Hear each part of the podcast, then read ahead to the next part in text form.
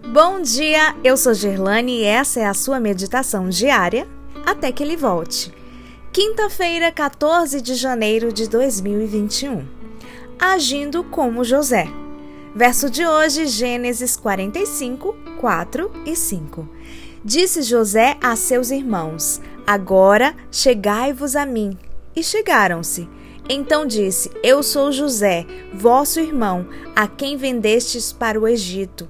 Agora, pois, não vos entristeçais, nem vos irriteis contra vós mesmos, porque haverdes vendido para aqui, porque para a conservação da vida Deus me enviou adiante de vós.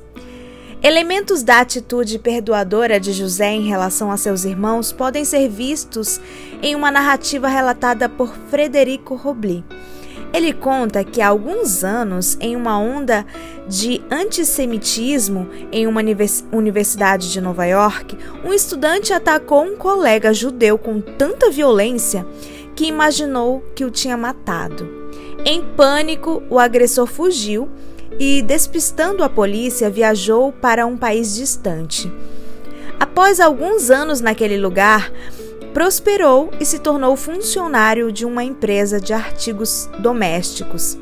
Contraiu uma enfermidade séria e os patrões mandaram chamar um especialista renomado. Qual não foi seu susto ao descobrir que esse especialista era aquele judeu a quem ele havia espancado?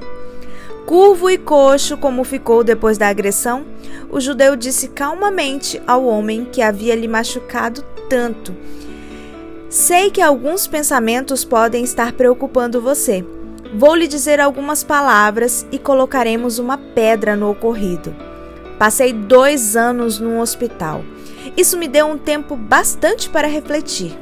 Levou-me a tomar a firme resolução de fazer o bem a todos os que, como o Senhor, acham que os judeus não devem ter direitos e as oportunidades comuns aos demais.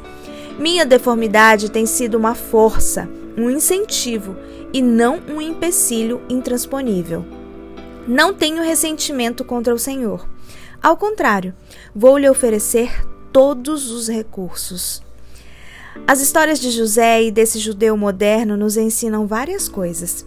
Primeiro, a injustiça sofrida não precisa barrar o caminho ao sucesso.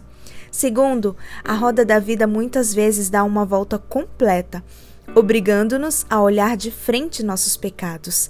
Não se esqueça de que uma das grandes realizações de um homem nobre é sua boa vontade para perdoar seus maiores inimigos.